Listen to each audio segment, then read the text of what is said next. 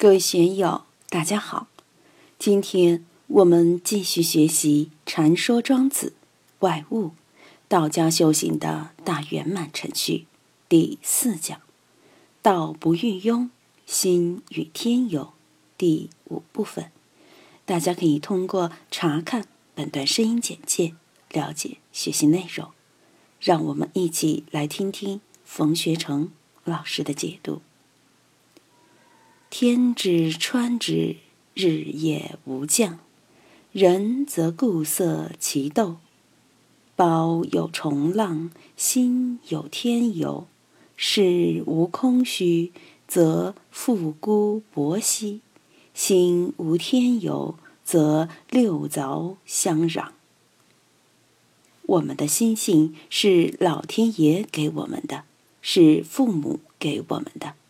本来是一个最美最美的自然作品。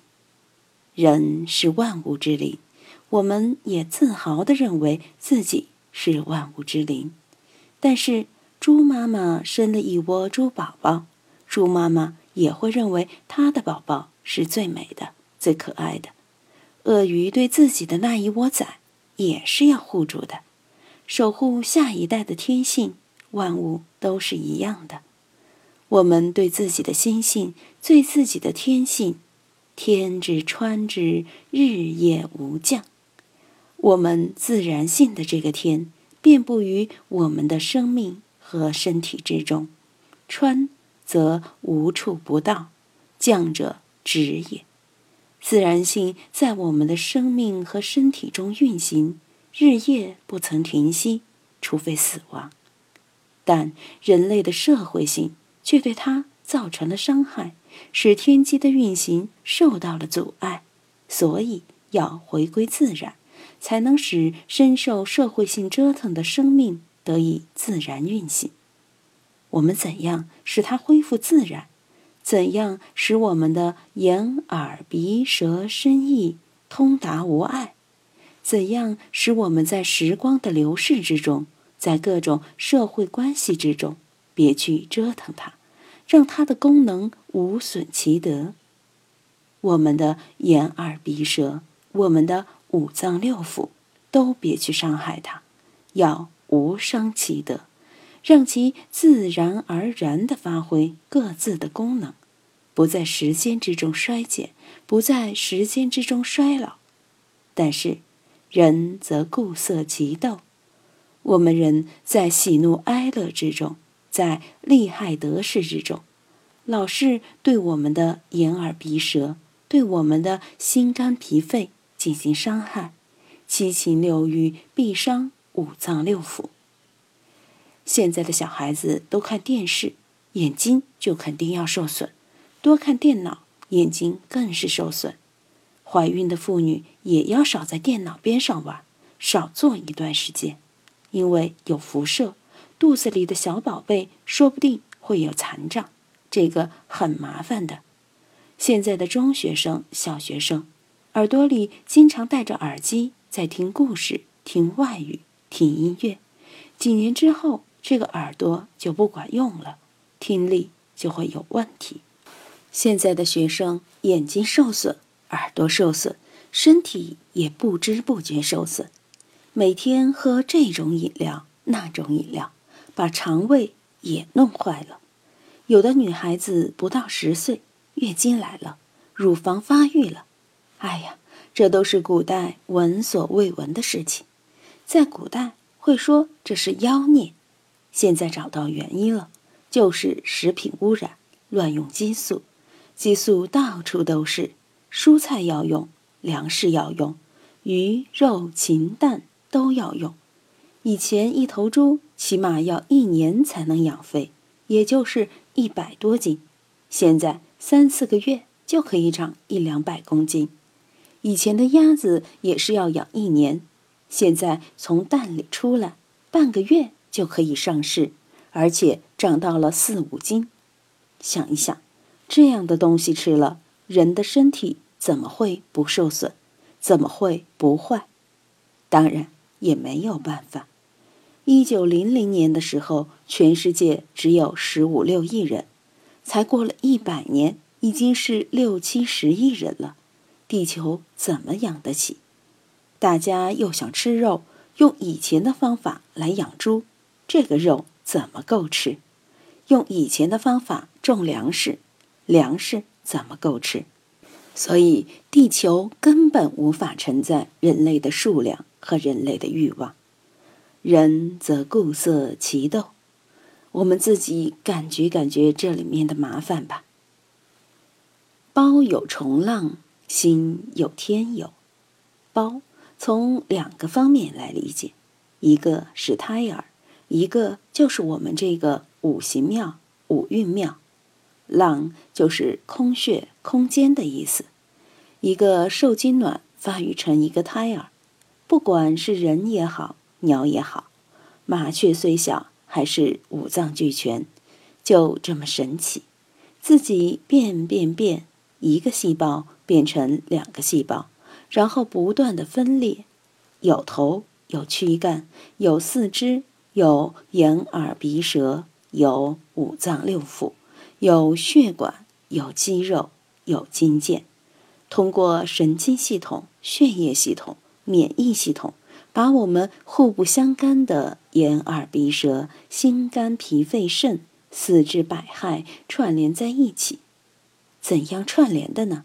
必然有它的通道，而且这个通道是无所不在的。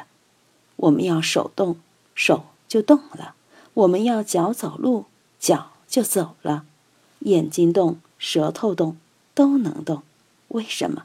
因为它的号令是通畅的。包有虫浪，血液滋润着我们全身所有部位。从皮肤到大小便，它都要管，所以包有虫浪是上下内外全身都通达的。以前有个中医讲座讲三通，首先要天通，汗腺要通达。如果我们一点汗都不出，肯定有病。得了重感冒，一身受寒了，毛孔封闭了，那就要吃点姜水、麻黄散之类的。发散发散，然后是地通，就是肠胃要通，大小便要通。如果大小便不通，那就麻烦了，水火不流行，屎尿憋死人。我们经常在大街上看到找厕所的人，那种焦虑，那种不安，很痛苦。现在城市里面的厕所是个大问题，特别是老人有糖尿病的，坐不了几分钟。就要上厕所，非常痛苦。最后是中通，就是内部器官的气息要通，心情应豁达乐观，不能郁闷自闭，所以有三通的说法。包有虫浪，心有天游。我们的心是什么？用易经的话来说：形而上者谓之道，形而下者谓之气。形而上就是我们心的功能，我们都能神游八极，上天入地，过去未来，心无所不知，无所不在。我以前说什么叫时空穿梭，什么叫时空隧道？物理学、天文学讲的时空隧道，那是需要速度超过光速才行，否则你不可能进入过去未来之中。但实际上，哪里需要什么时空穿梭机？我们的第六意识，我们的脑袋、思想就是时空穿梭机。当我们规划未来的时候，我们就进入未来了；当我们回忆过去的时候，我们就进入过去了。我们可以胡思乱想，《西游记》不是胡思乱想想出来的吗？科幻小说。法国的那位凡尔纳写《海底两万里》等科幻小说的作家，不是被现代科学兑现了吗？所以，我们的心可以到达未来的。爱因斯坦一百年前搞了个相对论，但现在的相对论发展到了什么程度？爱因斯坦也不知道他的相对论被现代的物理学、天文学发挥到如此极致。实际上，他的相对论早就进入未来了。我们现在看宇宙星空，看见一些恒星，有些恒星就是太阳的过去刚产生的，因为有一千光年的距离，所以我们看见的也是一千年以前的太阳。有的看见白矮星，五十万年以后的太阳，就是那样。过去、未来，在我们展望宇宙空间的时候，一目了然。看化石也是这样。化石是过去，我们在历史博物馆里面对的是过去。同理，我们的未来也是这样，还是会变化成化石的，彼此彼此嘛。所以心有天有。作为想当神仙的人，当然希望天有。《红楼梦》里面，茫茫大士渺渺真人说：“我所居兮，青埂之峰。”我所游兮，鸿蒙太空。怎样使自己心与天有？庄子在第一篇《逍遥游》里面谈过，怎样使自己逍遥起来。